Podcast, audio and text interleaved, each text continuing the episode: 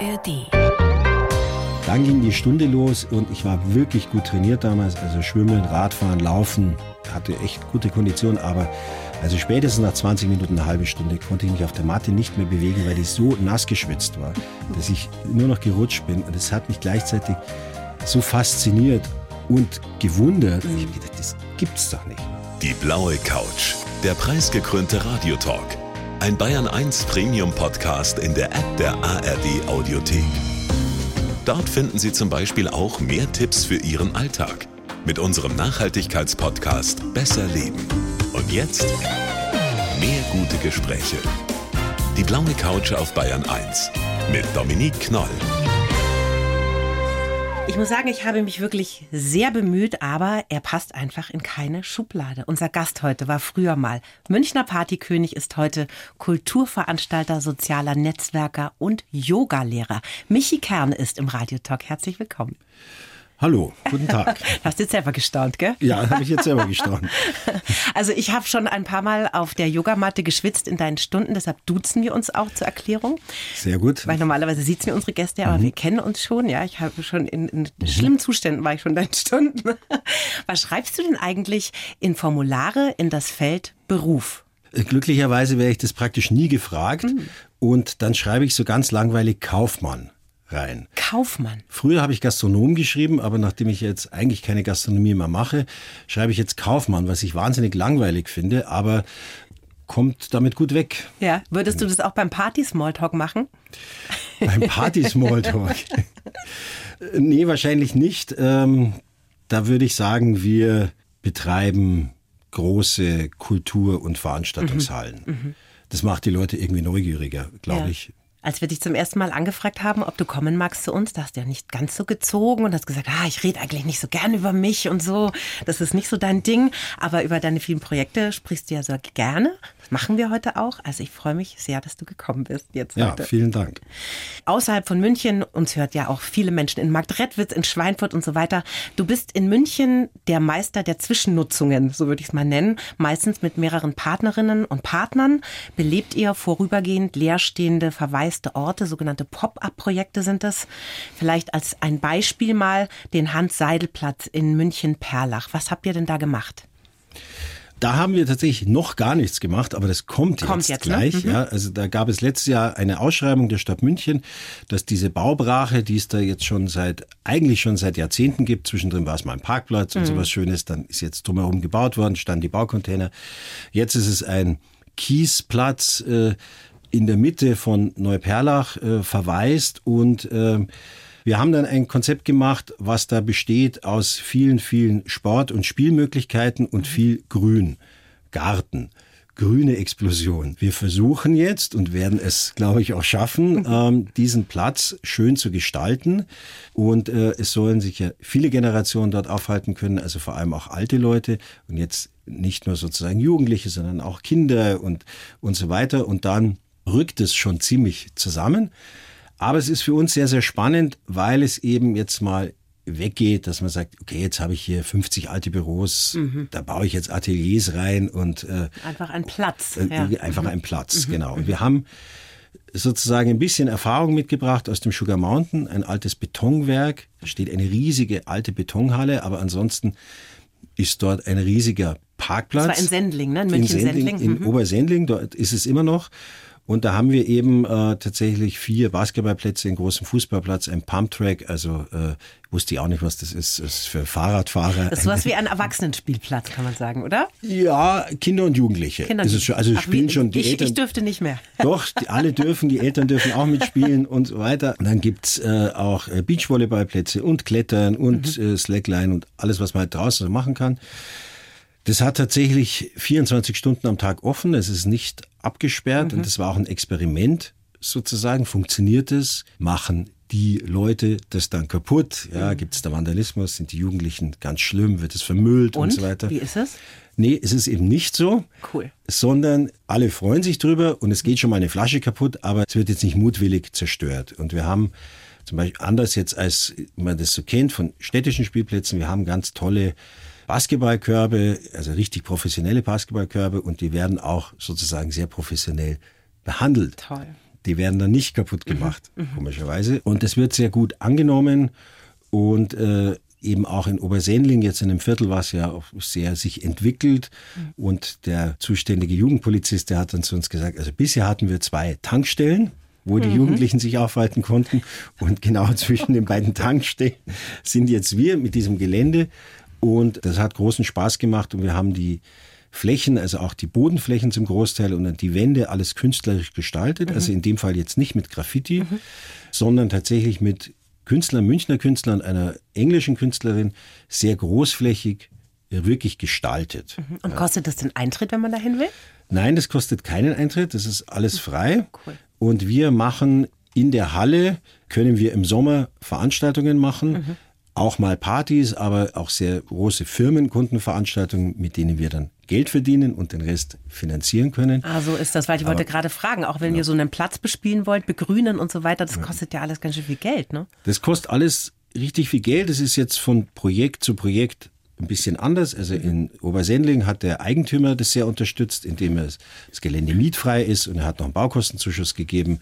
Die Akzeptanz in der Nachbarschaft ist sehr hoch, weil es eben offen ist, weil es mhm. frei ist, weil jeder hin kann und dann kann man auch sozusagen mal einmal am Samstagnachmittag den Lärm ertragen. Man weiß auch, um 22 Uhr ist Schluss, ist Schluss und dann kann ich wieder schlafen und äh, alles gut. Was treibt dich denn da an? Also ist das das Wirksamwerden in einer Gesellschaft, reiner Altruismus? Was, was ist das? Weil das kostet ja irre Energie. Also ein bisschen Altruismus ist es schon, aber natürlich jetzt nicht äh, nur, sondern es macht ja auch sehr viel Spaß einem selber. Wir kriegen auch sehr viel Unterstützung und sozusagen auch viel Wertschätzung und Lob und Erwähnung und so weiter. Aber es macht schon Spaß, sichtbar zu werden und es macht Spaß zu beweisen, dass es geht. Mhm. Also dass man sehr schnell und mit begrenzten Mitteln Dinge umsetzen mhm. kann.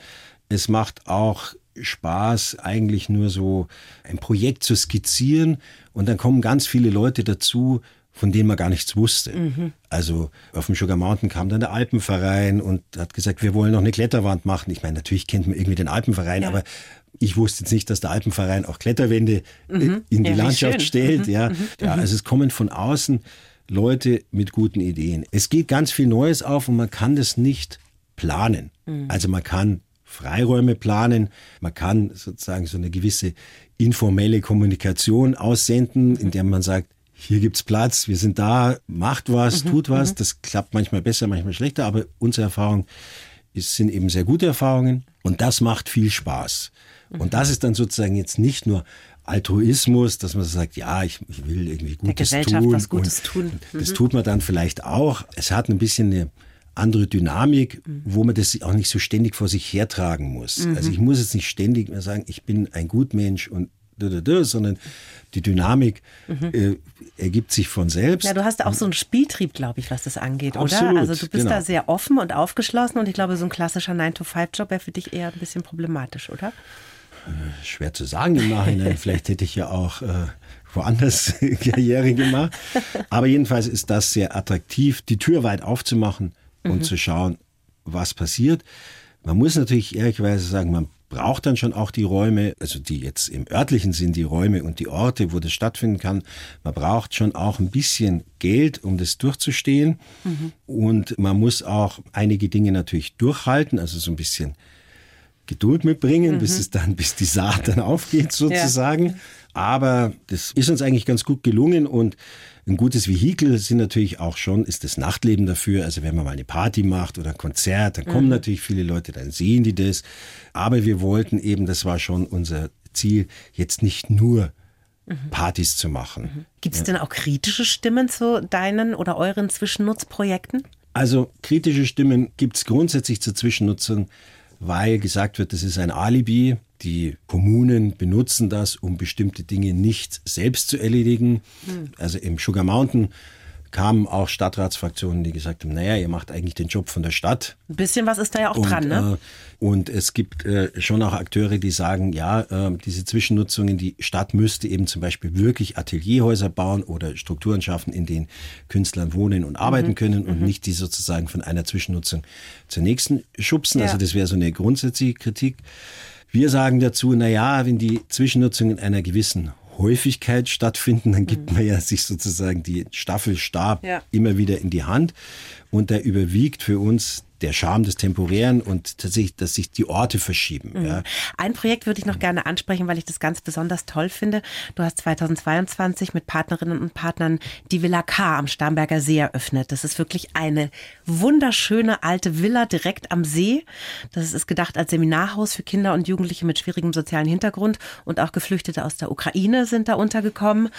Wie kommst du denn an so eine Immobilie? Ich meine, da wohnen ja normalerweise nur Millionäre. Das ist so unfassbar schön. Ja, wir haben das größte Haus am See, das war natürlich unser Ziel. Das ist beeindruckend. Nein, also wir haben im Love Lace in der Hotelzwischennutzung in unserem Pop-Up-Hotel in den Sommer, in den Schulferien eigentlich mhm. immer Kinderhotel gemacht mit den Münchner Kinderheimen. Und das hat allen so Spaß gemacht, vor allem auch unserem Personal also die sozusagen das Hotelpersonal. Die sind da gekommen und wurden bespaßt einfach. Also die, das Personal wurde von den Kindern bespaßt, umgekehrt vielleicht auch. Aber das hat allen so Spaß gemacht, dass wir gesagt haben, auch nach dem Lovelace, wir müssen jetzt eigentlich weitermachen mit diesem Kinderhotel und haben dann, äh, weil wir damals waren wir ja Hoteliers und kannten die Kollegen mm. und so mm. sind dann so zu den Kollegen gegangen und haben gesagt, wollt ihr nicht in den Ferien mit uns Kinderhotel machen? Das wollten die schon irgendwie, aber auch nicht so richtig und konnten sich dann auch nicht so ganz vorstellen mhm. und es sind natürlich dann sozusagen auch kommerziellere Gedanken als bei so einer Zwischennutzung. Und dann haben wir gesagt, na ja, das kriegen wir jetzt irgendwie nicht so richtig hin. Wir brauchen ein eigenes neues Hotel, wir mhm. brauchen ein Kinderhotel. Hatten wir aber nicht. Also haben wir gesagt, müssen wir jetzt suchen, haben ein Konzept geschrieben und dann hat ein Freund von uns, der Film Kulissen, wie sagt man da, Motivsuche mhm, ist für Filme, hat gesagt. Location Scout. Location ich, ne? Scout, genau. Ich kenne da eventuell was am Starnberger See und wir haben das angeschaut und waren natürlich total baff. Ja, ja. Verstehe ich. Also eigener Seezugang, eigener Steg, 115 Zimmer äh, und so weiter. Also unvorstellbar. Und das gehört tatsächlich der Gewerkschaft, in dem mhm. Fall der Vermögensverwaltung der Gewerkschaft und stand seit fünf Jahren leer als nicht genutztes Seminarhaus der das Gewerkschaft. Das ist auch verrückt, ne? Auch verrückt und wir sind dann sehr schnell auf die, also wirklich innerhalb von einer Woche mit unserem Konzept zur Gewerkschaft gegangen mhm. und die haben sich sofort zurückgemeldet und haben gesagt, ihr kommt uns genau richtig. Gott, Nächste Woche cool. kommen wir nach München von Frankfurt und waren nach zwei Wochen hatten wir schon einen Handshake-Deal, weil die sofort gesagt haben, aus ihrer Perspektive Natürlich wollen wir das Haus nicht leer stehen lassen weiter und jetzt ein soziales Projekt oder ein Projekt mit Kindern, das passt genau zu uns. Und dann wollten wir in 22 aufmachen im Juli, August, aber dann war eben Ukraine mhm. noch dazwischen und wir haben dann tatsächlich geschafft, im Mai schon aufzumachen für die geflüchteten Mütter und Kinder, die in der Turnhalle mhm. dort waren. Mhm. Und äh, die haben wir auch immer noch. Das war natürlich überhaupt nicht so geplant. Ja, ja. Aber die haben wir auch immer noch und äh, die fühlen sich, glaube ich, sehr, sehr wohl bei uns und ein Teil davon arbeitet inzwischen auch bei uns. Mhm. Die machen die Wäsche für die Ferienkinder, die, die machen die Zimmer, die kochen für die Ferienkinder, ja. kochen natürlich auch für sich selbst. Aber und für Yogaschülerinnen und Schüler, weil ab und, und, zu sind auch Yogastunden da. Ich war auch schon zu, mal da. Ja, ab und zu sind Und da kriegt man fantastisches Essen und mit dem besten Kuchen, den ich hier gegessen habe. Das war wirklich toll. Lieber ja, Michi, jeder Gast kriegt von uns einen Lebenslauf geschrieben. Wir oh haben jetzt Gott. mal versucht, dein bewegtes Leben auf eine halbe Seite zu kriegen. Ich darf dich bitten, das mal vorzulesen. Lebenslauf. Ich heiße Michi Kern und schaffe Freiräume. Denn nur wo Platz ist, kann was Kreatives passieren. Ob Lovelace, Fatcat oder Neuperland. Bei unseren Projekten geht's, Klammer, meistens nicht ums Geld verdienen, sondern darum, die Welt ein Stück besser zu machen. Als Partykönig habe ich abgedankt. Aber das Nachtleben und die Gastronomie waren die beste Schule fürs Leben. In den Macherjahren haben wir legendäre Clubs aufgemacht und andere wieder zugesperrt. Grundsätzlich mache ich das nur, was ich selbst gut finde und höre nicht auf die alten Hasen. Mit Yoga habe ich meinen Körper geformt, mit dem Philosophiestudium meinen Geist. Langweilig wird es mir sowieso nie und wenn die Kinder aus dem Haus sind, will ich auch wieder ins Partyleben einsteigen. So ein bisschen provokant, ja. Wir haben ja noch ein bisschen Zeit. Also ich glaube, ins Partyleben werde ich nicht mehr einsteigen. Weil deine Kinder sind neun und elf, bis die genau. aus dem Haus sind, das dauert noch ein bisschen. Das und da bist du dann jetzt auch keine 40 mehr. Genau, dann werden sie mich wahrscheinlich rausschmeißen. Ja, das Yoga formt natürlich, wie du weißt, nicht nur den Körper, mhm. sondern auch andere Dinge. Da sprechen wir auch noch drüber. Da sprechen wir noch drüber. Ausführlich. Genau. Ansonsten kannst du damit leben einigermaßen. Ja, jetzt war da irgendwo war noch, grundsätzlich mache ich nur das, was ich selbst gut finde. Ja, würde man so denken. Auf der anderen Seite lasse ich mich natürlich sehr, sehr gerne inspirieren. Mhm. Und das steckt ja auch da ein bisschen drin. Man lässt sich natürlich auch begeistern und überzeugen. Und Aber du machst auch mal Sachen, von denen dir andere abraten, weil du dran glaubst. Absolut. Also mhm. ich habe an anderer Stelle mal gesagt, es ist immer ein bisschen schwierig, auf Experten oder die alten Hasen zu hören. Mhm. Ich werde nämlich auch oft gefragt, zu Gastronomiekonzepten zum Beispiel. Und da sage ich inzwischen immer, frag lieber nicht mich, weil ich würde dir vermutlich abraten aus sehr vernünftigen Gründen. Aber die Erfahrung hat gezeigt, dass es so viele Quereinsteiger gibt mit absurden, also aus gastronomischer Sicht erstmal absurden Konzepten. Mhm. Und das sind hinterher dann teilweise die tollsten Sachen und tollsten Läden und scheitert natürlich auch mal, aber man muss machen. Dein Leben ging los 1966 in München. Da bist du geboren, hast auch tatsächlich nie woanders gewohnt, weil es hier so schön ist? Oder warum bist du denn nie mal ins Ausland gegangen? So ein bewegter, offener Geist? Ja, also in den ersten Jahren vermutlich peinlicherweise deswegen, weil mein Englisch nicht gut genug war. Das hat mich irgendwie wirklich gestört und behindert. Ich hätte mit meiner damaligen Frau tatsächlich nach New York gehen können, wo sie einen super Job hatte. Das haben wir dann nicht gemacht. Ach. Wir hätten später nach Miami gehen können, ein Hotel übernehmen, habe ich auch nicht gemacht. Das habe ich mir einfach sozusagen sprachlich nicht zugetraut. Mhm. Da lacht man jetzt heute drüber, weil man denkt, mein Gott, in einem halben Jahr ist es wahrscheinlich erledigt. Aber äh, mit 24, 25 mhm. äh, habe ich mich das komischerweise nicht getraut. Mhm. Insofern war ich da auch ein bisschen ein Spätzünder. Auch so lustig, wenn man denkt, was du später so gemacht hast in deinem Leben, ne? Aber da warst du noch ein bisschen jung wahrscheinlich einfach. Ja, genau, da war ich ein bisschen jung und äh, da habe ich auch nicht so viele Möglichkeiten gesehen. was ja auch deswegen lustig ist, weil dann war ich natürlich in späteren Jahren noch viel in New York, unter anderem auch wegen Yoga mhm. und habe dann natürlich diese Stadt gesehen, habe aber damals, ich bin da zweimal hinverfrachtet worden von der Firma meiner Frau und die wollten mir das wirklich schmackhaft machen, ja. was New York für eine tolle Stadt ist und ich bin da nur so rumgeschlichen, habe mir gedacht und die haben mir ganz tolle Leute vorgestellt und ich war total überfordert und meine Frau war ja im Musikbusiness und da haben die ja wirklich alles aufgefahren, weil sogar Bono von U2 und sonst was mhm. und ich war einfach so, um Gottes Willen, schnell weg hier. Schnell wieder heim nach Giesing. genau, ja. Peinlicherweise, aber. Du bist so mit einer alleinerziehenden Mutter aufgewachsen. Dein Vater war nicht so wirklich präsent in deinem Leben. Ne? Da kauen ja viele Menschen ein Leben lang drauf rum. Wie, wie ist das bei dir? Hast du da deinen Frieden gemacht?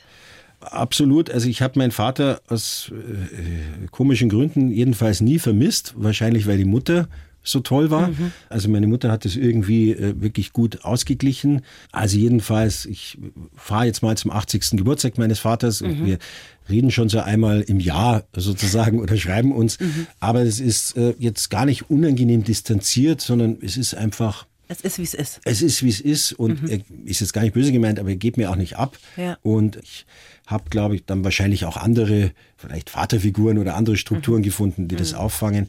Du bist mit elf dann ins Internat gekommen nach Feldkirchen. War das denn eine gute Zeit für dich? Weil das kann ja so oder so ausgehen. Ne? Es gibt Kinder, die befreien sich da total und andere sind ganz schrecklich einsam und haben nur Heimweh. Wie war das bei dir? Also ich glaube, ich hatte zwei Tage Heimweh und dann fand ich das ganz toll weil da ganz viele gleichaltrige Kinder waren, Jungen und Mädchen. Und das findet man mit elf dann schon auch interessant. Und dann war ich ja zwölf und dreizehn und so weiter. Also, immer interessanter. Dann wird immer interessanter.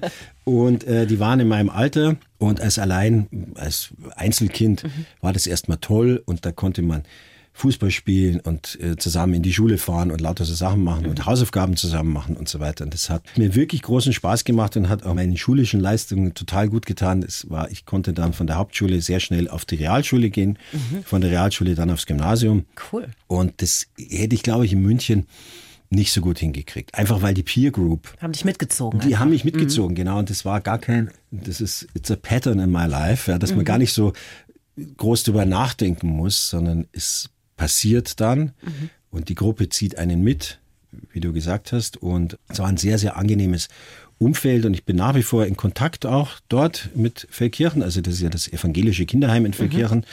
da wo auch alle möglichen Kinder aus allen möglichen Zusammenhängen sind. Und wir machen nach wie vor Dinge zusammen, eben jetzt im Kinderhaus Aufenthalte. Mhm. Und ich war auch noch ein paar Mal dort und habe mir mein altes Zimmer angeschaut. Und das ist natürlich jetzt alles ganz, ganz anders und so. Und die haben nach wie vor tolle engagierte Erzieherinnen und es ist auch ein, ein, ein, tolles Gelände und es ist ganz anders organisiert, als es jetzt zu meiner Zeit war irgendwie. Also da sieht man auch mal so die Fortschritte. Ja, ja, aber ist ja aber trotzdem cool, dass du das in so guter ja. Erinnerung hast und dass das so ein Absolut. so Benzin war für dein weiteres Leben. Ne? Absolut äh, mhm. Benzin und ich habe gerade meine Cirque du Soleil Karten verschenkt an das Kinderheim. Jetzt auch nicht nur aus, aus gut Menschen-Ding, sondern ich habe es so meinen Kindern an die Nase gehalten und habe mir so gedacht, also die haben nicht so richtig gezogen. Ja. Mhm. Da habe ich mir gedacht, na, also jetzt, das war so Dann ist verschwendet. Das war so teuer, das mache ich jetzt nicht. Sehr irgendwie. gut. Und die fanden das dann total okay, mhm. weil ich gesagt, ja, ja, super, verschenkt die. Ja. ja. Dann haben wir die verschenkt.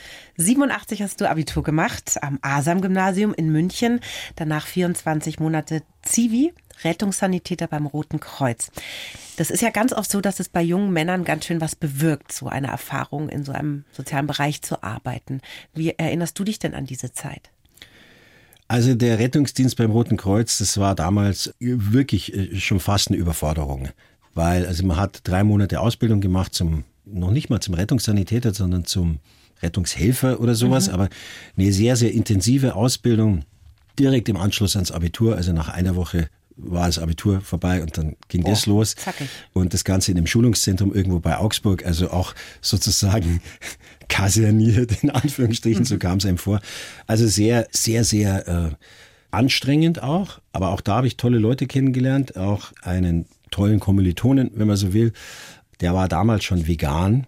Mhm. Und das hat mich absolut ähm, ein totaler Freak, oder? Damals. Ein totaler Freak, ja. ja. Aber der konnte wahnsinnig gut klettern und war auch sonst ziemlich schlau und so weiter. Und mhm. auch hier wieder die Peer Group. Dann habe ich gedacht, na gut, dann probiere ich das mal aus. Und es hat mir so einen Energieschub gegeben. Das vegan Leben? Das vegetarisch und vegan Leben. Mhm. Das fand ich so faszinierend. Also schon von normal, in Anführungsstrichen, auf vegetarisch. Mhm. Ein absoluter Boost und dann nochmal von vegetarisch auf vegan. Wir sind und Ende der 80er jetzt. Wir sind Ende der 80er und das war damals absurd. Also das gab's nicht. Die Leute haben den Kopf geschüttelt, die oder? Haben, ja, die haben mich beschimpft. Also meine Freunde haben, wenn ich mir eine Pizza ohne Käse bestellt habe, sind die ausgeflippt. Und zwar wirklich unmöglich, mit dir kann man nicht essen gehen. Willst du uns hier anklagen, ein schlechtes Gewissen? Also es war wirklich schlimm. Das ist so erstaunlich. Ich, ja. Und das hat sich ja tatsächlich bis heute auch nicht so sehr verändert, weil ich habe schon, ich mache auch die Erfahrung, dass Menschen sich angegriffen fühlen, nur indem ich auf eine gewisse Art esse. Machst du die Erfahrung auch? Also wenn man irgendwo ist und sagt, nee, ich möchte das nicht essen, weil ich lebe vegan oder so, dass die Leute dann genervt sind davon? Also ich mache die Erfahrung jetzt nicht mehr. Also in der Öffentlichkeit ist es jetzt gerade wieder so ein bisschen Vegan-Bashing und so mhm. und Grünen-Bashing, aber es ist natürlich viel, viel besser geworden. Und es war damals eben, ich meine, es ist 34 Jahre her, ja. man konnte sich das einfach nicht vorstellen. Mhm. Man wusste überhaupt nicht, was soll ich essen? Wie Außerirdische, die ja, veganen genau, also, Menschen. Was soll ich essen? Und es war auch, zum, muss man schon auch sagen, also wenn wir sind ja auch viel gereist damals, ich hatte echt immer Äpfel und Nüsse dabei, weil es gab nichts am Flughafen. Das ist jetzt wie wenn man in Franken ins Wirtshaus geht. Ja. Da kriegt man auch Pommes und Kartoffelsalat. Aber gleichzeitig habe ich eigentlich immer sehr nette Erfahrungen gemacht, also auch jetzt bei so bayerischen Hochzeiten und so. Mhm. Und dann, die so, was, du isst kein Fleisch, ja, dann musst du jetzt in die Küche gehen. Und, und dann haben die da angefangen, aufzukochen. Ja, und ich war dann auch einmal beim Schubeck beim Essen und der mhm. kam dann auch selber aus der Küche raus. Und also, das, und so weiter. Und hat sich dann aber wahnsinnig Mühe gegeben. Das hat ihm Was total, Schönes gemacht, total Spaß gemacht. Mhm. Und auch beim Hans Haas, dem Tantris, das kam mir alles gar nicht vor irgendwie. Mhm. Und es war aber nett, weil die auch eben beide unabhängig voneinander aus der Küche kamen um sich das Problem. Welcher Freak will hier vegan essen? Genau, um sich das Problem anzuschauen. Und insofern auch eine tolle Erfahrung. Und ich durfte mhm. auch in viele Küchen gehen und sagen, was ich will und so weiter. Oh, und dann hat man mir extra was gekocht. Das waren noch Zeiten. Das waren noch Zeiten. Und dann war es schon damals so, dass viele Leute dann gesagt haben, hey, was du isst, schaut eigentlich viel, viel besser aus als das, was ich hier esse. Mhm. Hm. Und dann hat sich das natürlich sowieso geändert im Laufe der mhm. Zeit, aber es mhm. war schon eine mhm. Erfahrung. Jetzt sind wir so in die vegane Ecke galoppiert. Wir müssen noch mal zurück an die Uni, Michi. Da bist du nämlich dann auch hingegangen nach dem Zivildienst, Germanistik studiert, abgebrochen, Nachtleben. So kann man es kurz auf den Punkt bringen? Du hast also während des Studiums schon angefangen, ein bisschen zu jobben, oder? Genau, ich habe während des Zivildiensts angefangen zu jobben, Ach, wobei mhm. ich ja, ich war ja im Schichtdienst, im Rettungsdienst. Und das war die Frage vorhin. Also der Rettungsdienst ist eine Überforderung für einen jungen Menschen, weil da geht es natürlich, also ich bin Schichtdienst gefahren, auch sehr viel nachts gefahren und ich hatte einen sehr guten Kollegen und wir haben also ununterbrochen reanimiert und so weiter. Und es ist schon für 19-, 20-Jährigen. Äh, Vor allem ja mit uff. null Erfahrung, außer ja, dieser drei Monate. Oh. Genau, also die Erfahrung kam dann sehr schnell, weil man mhm. ist ja nicht ganz die letzte Instanz, aber die vorletzte. Dann, also kommt noch der Notarzt mhm. hinterher, aber man muss ja handeln. Und deswegen habe ich mich da schon sehr reingekniet auch. Also das hat man jetzt nicht nur so, naja, das reiße ich so runter, sondern mhm. man wusste schon, da muss ich jetzt echt auch was leisten. Und ich hatte zum Beispiel ganz, ganz viele Ohrringe, 16 Ohrringe. Und mein Schichtleiter hat am ersten Tag gesagt, ich glaube, die tust morgen aus. Und dann habe ich gesagt, nein, nein, nein, das mache ich auf keinen Fall, weil das war ja sozusagen mhm. meine Punk-Attitude ja. und so. Und am nächsten, vielleicht spätestens am übernächsten Tag, habe ich diese Ohrringe rausgetan, weil ich gemerkt habe, das ist, passt überhaupt nicht in den Rahmen hm. und ich wollte die Leute dann nicht äh, jetzt noch weiter irritieren, weil das ja auch damals jetzt so was noch etwas außergewöhnlicher genau. Genau, und ich ja. wollte die Leute nicht irritieren und es war dann auch wirklich so, äh, es gab auch Situationen, äh, wo man mit dem Ohr hängen bleiben konnte mhm. oder wo jemand, aus welchem Grund auch immer, nach dem Ohr greift und so. Man mhm. hat schon gemerkt, das passt, passt hier, einfach nicht. Das passt hier mhm. nicht hin. Und das war dann auch überhaupt nicht schlimm. Dann habe ich Halt morgens alle raus, abends wieder alle rein. Irgendwann habe ich sie dann rausgelassen, weil es so doof Aber war. im Nachtleben durften sie dann wieder rein? Im Nachtleben durften sie dann wieder rein. Da hast du angefangen als Spüler? Als Spüler, als Küchenspüler. Und wenn man mal so sagt, die Gastronomie ist eine Schule fürs Leben, da steht es ja auch, mhm. das Spülerdasein in der Küche, das ist eine äh, Schule fürs Leben weil, also das ist wirklich hart und das mhm. wahrscheinlich damals war es noch viel härter, als es heute ist, weil man hat sehr viel mit der Hand gespült, mhm. vor allem das Schwarzgeschirr.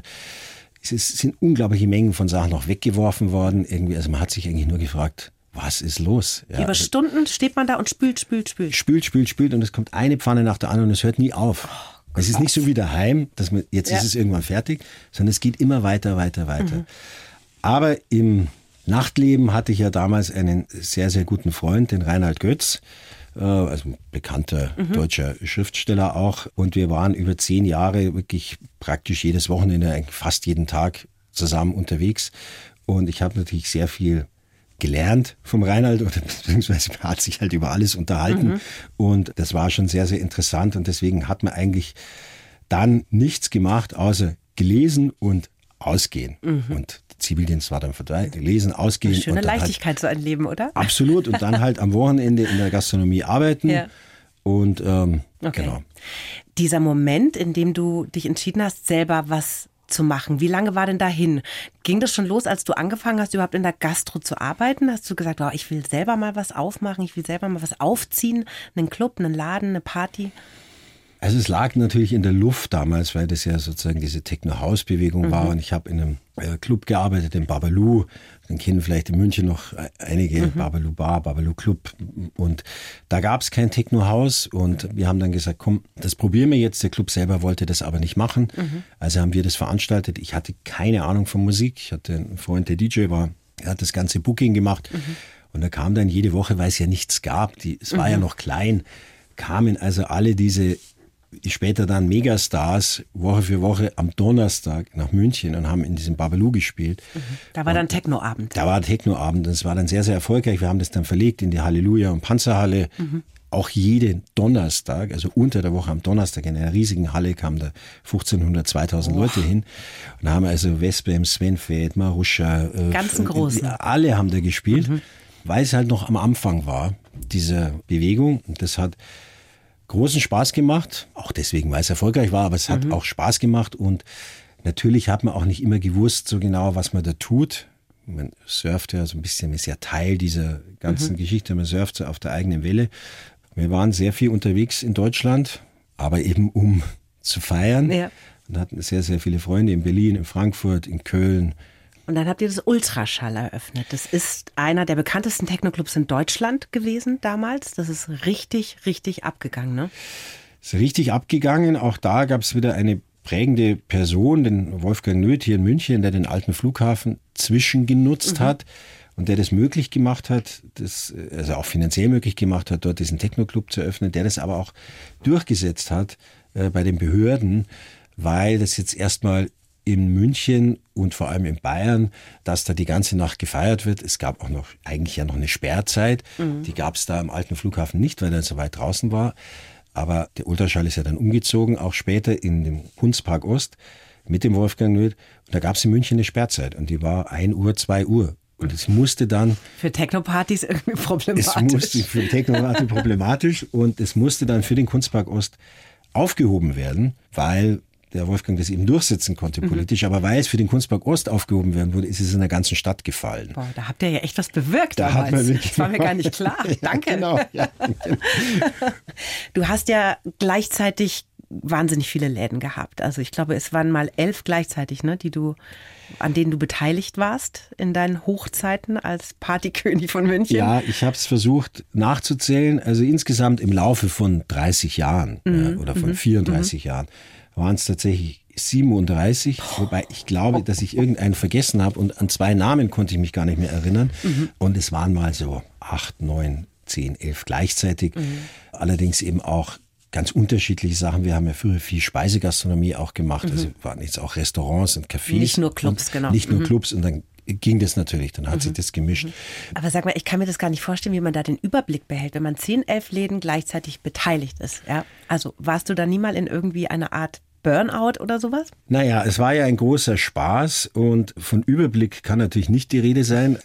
Also ich habe ja auch nicht die Buchhaltung gemacht, aber also Disco und Überblick war lange Zeit sowieso inkompatibel. Also das war auch nicht so wichtig, mhm. da den Überblick zu haben. Das ist jetzt anders sozusagen. Man arbeitet heute ganz anders. Auch die Speisegastronomie ist viel, viel professioneller geworden. Mhm. Auch die Anforderungen sind viel professioneller. Man konnte damals schon auch mehr improvisieren. Also, also, du warst zu keiner Zeit mal irgendwie ausgebrannt oder sonst was und hast dir dann gedacht, ich muss Yoga machen. ja, ausgebrannt war ich irgendwie schon so ein bisschen. Mhm. Also eine Freundin aus New York hat dann zu mir gesagt, du musst jetzt tatsächlich mal was anderes machen. Mhm. Also sozusagen Erfolgskrise, zu viel Party, zu viel Erfolg, zu viel Geld vielleicht auch und, und, und, mhm. und, und mhm. jetzt muss mal was anderes kommen. Die hat dann so eineinhalb Jahre an mich hingeredet und dann sind wir tatsächlich in München wo es praktisch keine Yogastunden gab zu mhm. der Zeit, im Leos Sportstudio. Das war also die einzigen, die ganz innovativ. In welchem Jahr sind wir jetzt? Ja, da sind wir Ende jetzt 90er? Ja, da sind wir jetzt 98, 97, mhm. 98, 99, also gar nicht lang her sozusagen. Da gab es keine Yogastunden, nur da. Und wie Mit, war die erste? Die erste war haarsträubend.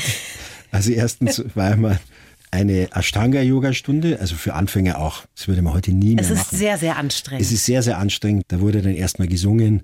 Das ist alles sehr fremd Peinlichkeit, ja, ja. Also, mhm. also man kann es irgendwie überhaupt nicht. Aber sie hat dann übersetzt, was sie da gesungen hat. Und das fand ich dann schon ziemlich beeindruckend. Oder sagen wir mal so, das hat mir eingeleuchtet, mhm. das Mantra. Was waren das für Worte? Weißt du das noch? Mögen alle Wesen immer frei und glücklich sein.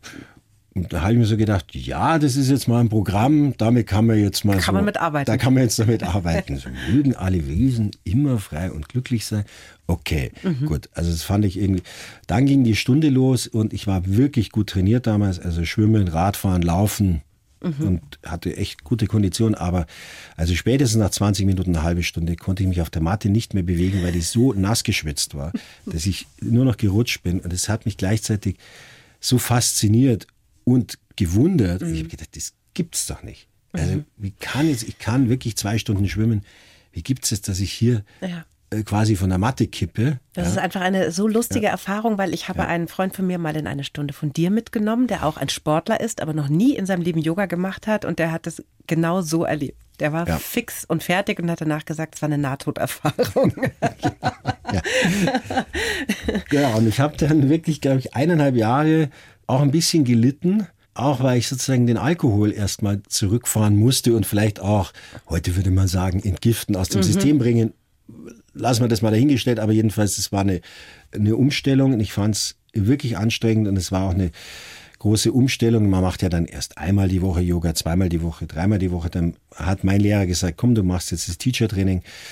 Dazu hat man aber jeden Tag geübt und wirklich jeden Tag eineinhalb Stunden Yoga zu üben, das war dann nochmal eine brutale Umstellung. Große Anstrengung. Einfach. Eine große ja, Anstrengung, die natürlich wiederum keine so große Anstrengung war, weil die Peer Group hat dann schon so mitgezogen mhm. und wir waren viel in Amerika bei unseren Jivamukti-Lehrern und das war auch alles ganz toll mhm. und ganz aufregend mhm. und ganz neu auch. Mhm. Jivamukti muss man vielleicht mal kurz erklären. Das ja. ist ein Yoga-Stil, der aus New York kommt in den 80ern ja. und der ist dann auch nach Europa gekommen und das war alles ein bisschen, sag ich mal, angepoppt, würde ich mal sagen, oder so. Also es wurde zugänglich gemacht, die alten Lehren wurden zugänglicher gemacht. Absolut. Also mhm. man hat die, die Berührungsängste also da ist mit Musik geübt worden, da mhm. war es laut, da war es lustig. Das hat Madonna da, auch gemacht und genau, so, ne? Das haben in Amerika schon mhm. die ganzen Popstars gemacht irgendwie. Also es war schon, das wurde natürlich auch äh, ausgelacht und, und so weiter. Aber das Schöne am Yoga ist, äh, dass es immer irgendwie funktioniert. Also jetzt der eine übt mit Musik, der andere ohne, der andere ist sehr spirituell, mhm. aber es hat auf einer basalen Ebene funktioniert es eigentlich immer. Das ja. ist ja auch so ein Satz, der immer gesagt wird. Yoga wirkt. Und das ja. Yoga Greenhorn möchte natürlich wissen, wie denn? Es gibt so drei, vier Sachen, die kann ich praktisch garantieren im Yoga. Ja. Also Rückenschmerzen, würde ich mal sagen, zu 90 Prozent kriegen wir die weg und zwar schnell. Also mhm. innerhalb von drei, vier Wochen. Normale Rückenschmerzen gibt es natürlich jetzt auch wieder Bandscheibenvorfälle mhm. und sonst was, aber normale Rückenschmerzen kriegt man ganz schnell weg. Verdauungsstörungen kriegt man ganz schnell weg und Einschlafstörungen kriegen wir weg und das kann ich fast garantieren. Mhm. Ich hatte einen ganz tollen älteren Herrn, äh, der seit 35 Jahren nach eigenen Angaben nicht mehr durchgeschlafen hat, ein Automechaniker mhm. mit einer eigenen Autowerkstatt.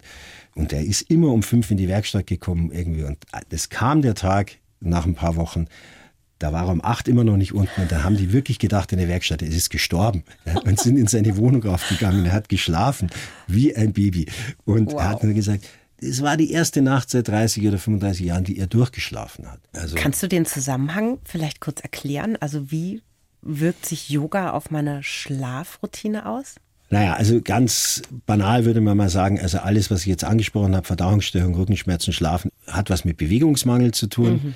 Also da geht es schon einfach um die körperliche Aktivität. Es geht um die körperliche Aktivität. Mhm. Das könnte man jetzt vielleicht auch mit Spazieren gehen, mhm. also den Schlaf zum Beispiel mit Spazieren gehen, spazieren gehen. Die Rückenschmerzen, spazieren gehen, hm, da merkt man schon, es klappt vielleicht nicht so gut irgendwie. Und Yoga wirkt halt insofern, dass es bestimmte Bewegungen erstmal sehr langsam, also man könnte sagen, jedes Körperteil in jede erdenkliche Richtung bewegen, aber auch erstmal ganz sanft und dann vor allem auch Atem und Bewegung zusammenbringen. Mhm. Und dieses Prinzip Atem und Bewegung auf eine einfache Art und Weise zusammenzubringen, und das kann man ganz easy machen und auch sehr fortgeschritten, das hat eine unglaubliche Wirkung. Mhm. Und zwar komischerweise nochmal anders als beim Schwimmen zum Beispiel. Da würde man jetzt sagen, naja, beim Schwimmen ist ja auch Atem und mhm. Bewegung irgendwie zusammen, aber Vielleicht ist es ruhiger, vielleicht ist es nicht so anstrengend. Man kann sich auch beim Schwimmen, ich habe mich sehr oft da auch überanstrengt, habe mich auch verletzt und so weiter. Also mhm. das passiert eigentlich normalerweise nicht. Man kann das sehr auch für ältere oder auch alte Menschen, also auch meine 80-jährige Mutter ist immer noch am Start sozusagen. Mhm. mhm. Man kann das sehr gut dosieren. Der Erfolg kommt sehr schnell. Also der Erfolg im Sinne von Wohlbefinden. Mhm. Eigentlich schon nach der ersten Stunde. Mhm. Und dann von Woche zu Woche kann man sich mhm. da vortasten. Das macht wahnsinnig Deshalb Spaß. packt es ja auch so viele. Ne? Ja. Was glaubst du denn eigentlich, woran liegt es denn, dass nach wie vor in den Yoga-Klassen viel mehr Frauen sind als Männer? Weil das also, ist ja immer noch so. Ich meine jetzt in eurem Studio im Yogaloft im Glockenbachviertel, da sind schon auch einige Männer, aber ja, glaube ich, immer noch mehr Frauen, eine ganze Ecke mehr Frauen. Ja, weil Frauen natürlich viel vernünftiger sind. Und das wollte ich jetzt werden. Nein, Frauen sind jetzt mal viel vernünftiger, ja, tatsächlich auf eine bestimmte Art und haben vielleicht ein besseres Körpergefühl. Mhm. Auch insofern, dass sozusagen die Körperpflege im weitesten Sinn, also dass man so die Idee hat, ah ja, Fingernägel, Fußnägel und so weiter, eincremen und so, dass ich mich, mich wirklich mit meinem Körper beschäftige was tue, das ist vielleicht Frauen näher sagt man ja auch, dass Männer ganz oft ewig nicht zum Arzt gehen mhm. und dann all diese Sachen irgendwie und dann spielt man halt Fußball und dann und so weiter. Mhm. Ich würde mal sagen, es wirkt jetzt einmal über die Bewegung, einfach es wirkt über den Atem und es wirkt vielleicht auch einfach mal durch die Aufmerksamkeit, die man dann den Dingen gibt, dass, dass man sagt, und man lernt natürlich auch ein paar Tricks. Ja. Also man lernt im Yoga wirklich, wenn ich Rückenschmerzen habe, ich lege mich auf den Rücken und mache drei Sachen und dann wird es mhm besser. Mhm. Ich finde, diese 90 Minuten, die man da auf der Matte ist, also wann nimmt man sich im Leben denn mal 90 Minuten, wo man komplett bei sich ist? Und das finde ich auch das absolut Faszinierende, dass du 90 Minuten im Hier und Jetzt bist. Ja, es bleibt einem nicht viel anderes übrig. Ja, man muss zuhören dem genau. Lehrer, weil der turnt ja. ja jetzt nicht vor und man kann ja genau. auch nicht zuschauen. Das genau. heißt, man muss auf die Stimme achten und muss das genau befolgen und ist dann in so einer Art Flow und das finde ich immer was unglaublich Entspannendes auch. Es ist körperlich anstrengend, aber geistig entspannend. Das empfinde ich auch so und ich versuche meine Stunden so zu gestalten, dass die Leute eigentlich gar nicht merken. Mhm. Bis du so einmal an was anderes denkst, ist eigentlich schon eine halbe Stunde vorbei. Genau. Dann beim zweiten Mal denkst du schon nach einer Stunde, ach, jetzt ist es gleich geschafft. Und das war's aber. Also viel mehr. Zwischendrin denkt man sich auch, spinnst du eigentlich mich? Ja, ich bin zwischendrin denkt man sich, aua, irgendwie, das gehört aber auch dazu. Zum Schluss eine Frage, die ich jedem Gast stelle und da bin ich jetzt sehr gespannt, auch an, aufgrund der Tatsache, dass du Philosophie studiert hast. Was würdest du deinem 20-jährigen Ich aus heutiger Sicht gerne sagen? Kratzt er sich am Kopf. ich würde tatsächlich sagen, so viel wie möglich lesen, was ich auch gemacht habe. Insofern ist es jetzt für mich nicht so spannend, aber ich würde sagen, so viel wie möglich lesen. Deswegen gebe ich es jetzt zurück. Ich mache jetzt eine Buchempfehlung, die mich selber wirklich, da wäre ich glaube ich nie drauf gekommen mhm. irgendwie. Und ein tolles Buch, auch im Yoga-Zusammenhang, aber auch in allen anderen Zusammenhängen. Äh, Jacques Luzeron heißt der Autor, muss man sich jetzt nicht merken. Jacques Luzeron, aber den Titel kann man sich merken, mhm. Das wiedergefundene Licht. Okay. Das wiedergefundene Licht und das ist ein Buch, was bestimmt im Yoga viel gelesen wird, aber der Mann war dann als Blinder in der Resistance mhm. und im KZ und so weiter. Also es hat eine große politische Dimension auch. Kann ich jedem empfehlen. Es ist eine große Ermutigung. Und wenn jetzt jemand Lust hat, Yoga mit dem Michi zu machen, das geht auch online. Yoga Loft in München im Glockenbachviertel. Da kann man sich einfach reinschalten. Es geht über Zoom und das macht wirklich große Freude. Michi Kern, vielen Dank, dass du heute da warst. Vielen Dank an euch. Die Bayern 1 Premium Podcasts. Zu jeder Zeit, an jedem Ort in der App der ARD Audiothek und auf bayern1.de. Bayern 1 gehört ins Leben.